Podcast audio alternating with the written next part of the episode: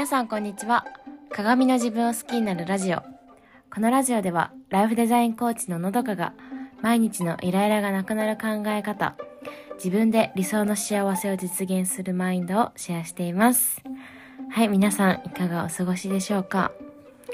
えー、私は昨日あの髪の毛を切ってきましてあのー、10月にくるくるパーマからストレートにした時の髪型を目指して、あの、昨日は行ったんですね。そう。で、まあ言うても3ヶ月ぐらいで、あの、パッと見は多分あんまり変わんないですけど、そう、でも、自分的には前髪も伸びてきたし、あの、そ、周りの毛先も長くなってきたから、あの、もうちょっと短くしようと思って。で、あの、まっすぐがいいから、ストレートパーマかけたいなって思ってたんだけど、あの、友達のヘアスタイリストに聞いたら、あのこのぐらいの髪質だったら別にストレートパーマかける、かけなくてもいい。まあ、ストレートパーマってもともとくるくるパーマを直すためのものらしくて、そう。だから全然かける必要ないし、あの、宿毛矯正もする必要ないから、っていうことで、ほんとカットだけでよくて、あのー、で、今日、どんな感じ、自分でスタイリングしてどんな感じかなって、ちょっと、ドキドキって感じだったんですけど、あのー、まあ、乾かし方次第で、癖も、生え癖とかも治るっていう風に教わったから、その、その通りやったら、結構自分でもいい感じにできて、そう、あの、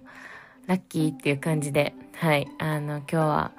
ちょっとテンション高めでした。はい。あのー、ちょっと美髪を目指してまた精進していきたいと思っています。はい。あのー、で、はい、今日のね、テーマなんですけど、えー、まあ、テーマっていうか、そう、あの、昨日彼と話していて気づいたことで、あの、考えを共有することの意味っていうのは、同じ考えにするためではなくて違う考えだとしてもそういう違う考え同士の人間が共存するために一緒に、まあ、過ごしていくためにためだなっていうふうに思ったんですね。うん。あのー、彼と私とで結構考えが180度違うっていうことが昨日判明して、まあ彼は、あの、人と違う意見を言うっていうことっていうのは、その人を否定することだったりとか、その人に歯向かうことっていう意識があるようで、私は、あの、私の考えとしては、人と違違う意見を言うことこそ、自由にのびのびしている証拠というか、そういう姿を見せられるってとっても、あの、いい関係うん。むしろ積極的にそういう風にしていきたいって思うですね、私は。うん。で、逆に、それを言わ、自分の意見を、あの、言わなかったりとか、無理に相手に合わせるっていうのは、なんかそれはすごく相手に失礼というか、うん。なんか信用していないっていうことだし、うん。逆に、そう、違くて当たり前だし、人と私とは違うっていうのは当たり前だし、同じだって思われたくないって私はすごく思うんですね。うん。っていう、それぞれ考えが違くて、で、彼、私、あの、彼は、の口癖というか、自分の意見を言うときに、これはあくまでも僕の考えなんだけどっていう前置きをするんですね。うん。あくまでも僕の考えだから、みんながそうとは限らないし、あのー、私が、私と考えが違くても、別に私のことを否定してるわけじゃないよ。うん。のどかちゃんはそのままでいいんだよっていうふうに言ってくれるんですね。そう。で、まあその、のどかちゃんそのままでいいんだよっていうことまではあまり言わず、言わないんですけど、その口癖としては、そう、これはあくまでも僕の考えなんだけどね、から始まるまあ彼の考えが、うん、なんですけど。そうでもその彼としてはそうそういうふうに前置きをするっていうことは私に対する気遣いというか思いやりというかそう優しさがあって言ってくれてるんですよね。うん。だから私の私のことを否定してるわけじゃないし、あの私は私のままの考えで別にいいんだよ。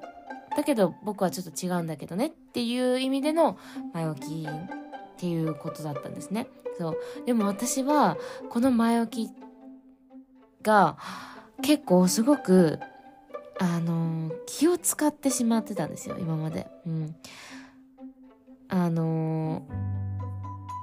そう自分の彼が彼の口から出ることって彼自身の意見であるっていうのはもう当たり前のことだと思っているから私自身もそうだそううん同じようにね。そう。自分が言うことって自分の考えだと思うからそう。その当たり前のことを毎回前置きとして言うっていうのがなんかすごく窮屈な関係、私との関係って、うん、なんか窮屈な関係なのかなって思ってしまってて、そう。私的にはすごくストレスの境地にあったんですよ。毎回それを言ってなんかすごく私恐れられてるのかなみたいな。そう。なんか同じじゃなきゃいけないと思われてんのかなとか、なんかすごく私的にはストレスを感じていて、そう。だったんだけど、実はそう、彼の優しさで言ってくれてるっていう、そう。っていうことに、を知って、うん。だから、ここ、そのお互いの考え、なんでこういう言葉を言うのかっていう考えを共有することで、彼の優しさっていうことに私は気づけたし、そう、あの、多分彼としては、私が彼と違う意見を言うことが、多分、それこそ、ちょっと、うん、自分が否定されてるって思うところがあったんじゃないかなって思うんですよね。うん。とか、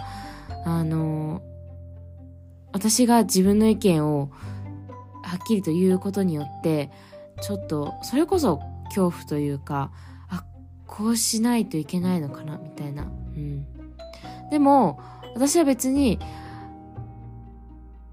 意見が違くても否定してるわけじゃないっていうことをそういう考えだよって伝えることによって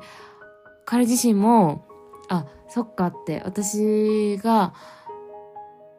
と意見が違くても、私も、あの、別に否定してるわけではない。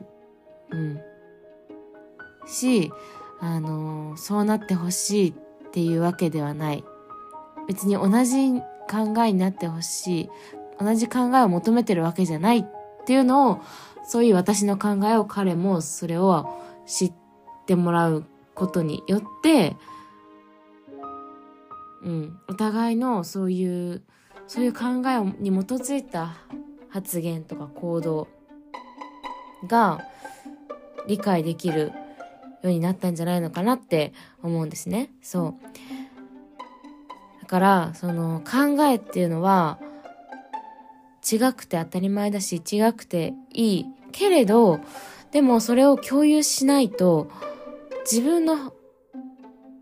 想像の範囲内でしか相手の行動を読み取れなくなっちゃうから、うん。まさか相手がそんなことを思ってる、そういうつもりで言ってた、うん、なんていうのかな。自分と真反対の考えだと思わないと、その行動自体も自分が想像の、自分が想像する、うん、なんていうのかな。相手を否定することだったりとかする。うん。けど、別に、相手にとっては否定するつもりで言ってるわけじゃないっていうのが分かると、その行動の意味も変わってくるんですよねそうだからそうあの考えを同じにするためにお互いの考えを共有するのではなくて考えが違くても違くてもお互いを傷つけない否定しない共存できる優しい関係のまま共存でするために自分と相手それぞれの考えを共有するっていうことなんだなってそう思いました。はい、えー、今日はこんな感じで終わりたいと思います、えー、今日もお聴きいただきありがとうございました。それでは今日も素敵な一日をお過ごしください。